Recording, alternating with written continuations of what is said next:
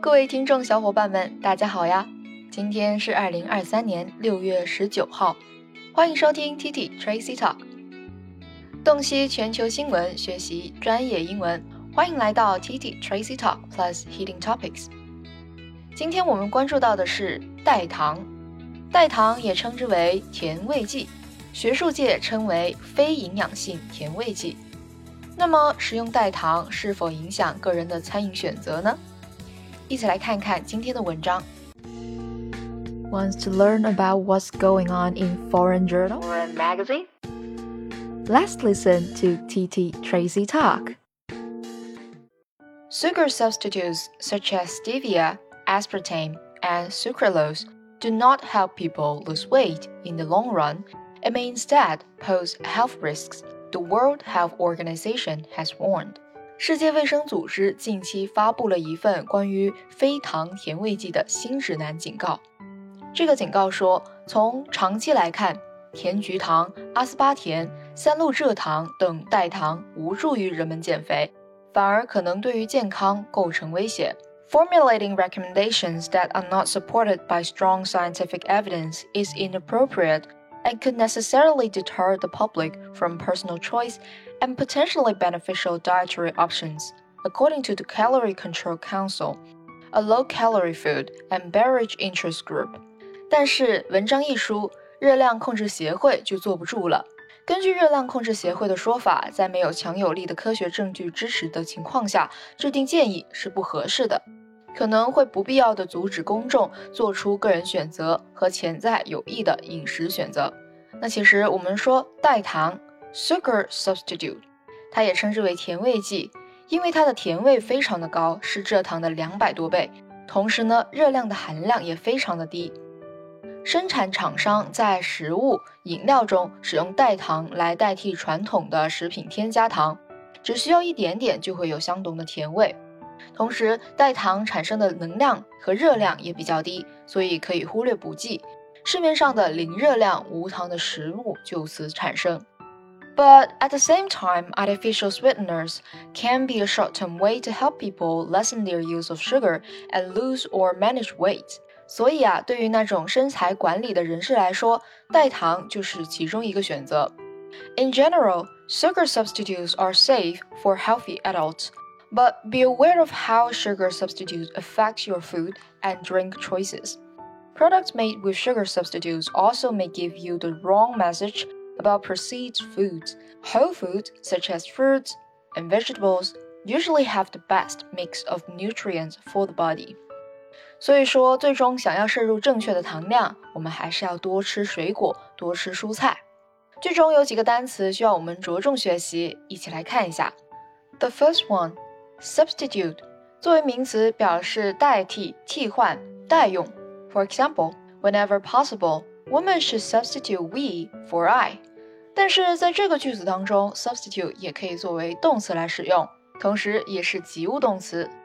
只要有可能，女性就应该使用我们而不是我。那当然，当它作为名词的时候，我们就有以下词组：substitute for，substitute for。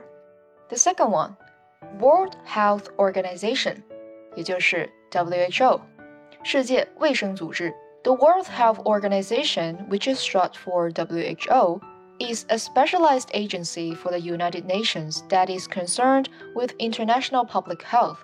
第三个，formulate formulate 作为动词表示规划、确切的阐述。It means to elaborate as of theories and hypotheses. He took care to formulate his reply very carefully. 他字斟句酌，清楚地做出了回答。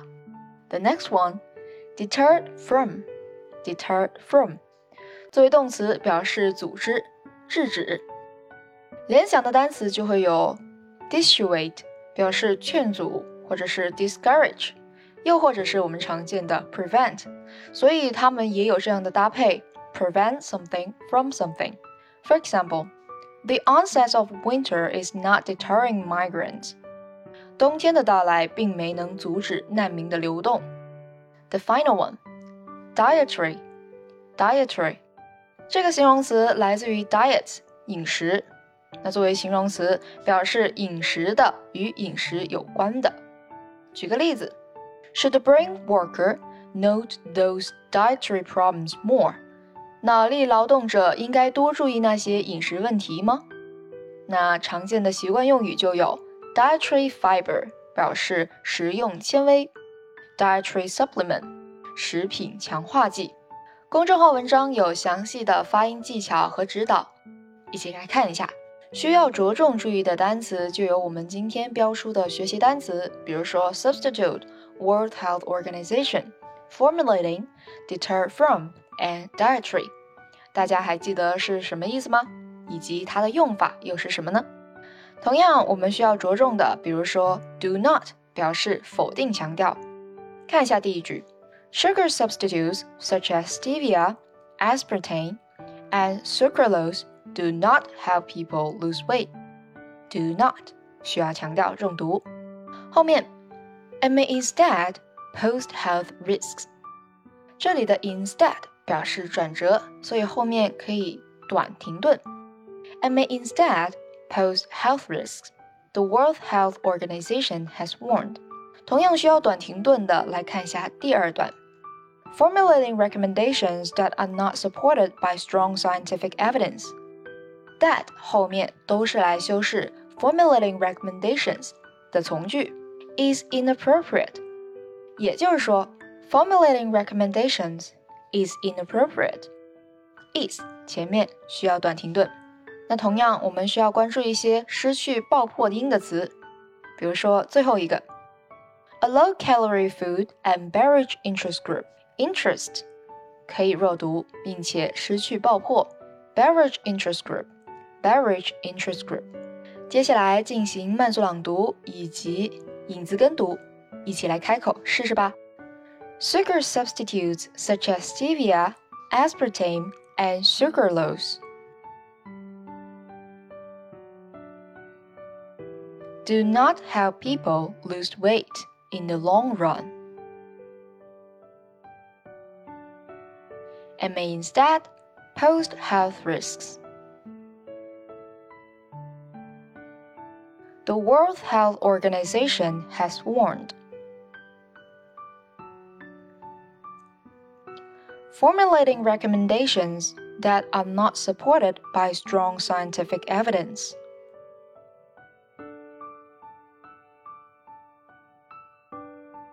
Is inappropriate and could necessarily deter the public from personal choice.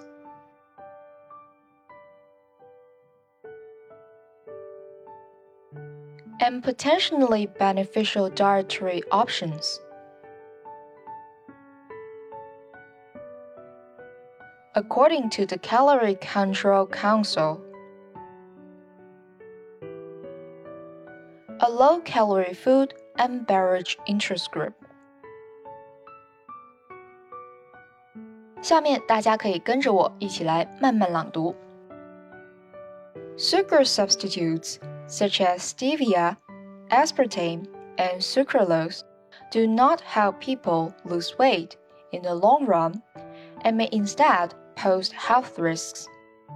The World Health Organization has warned.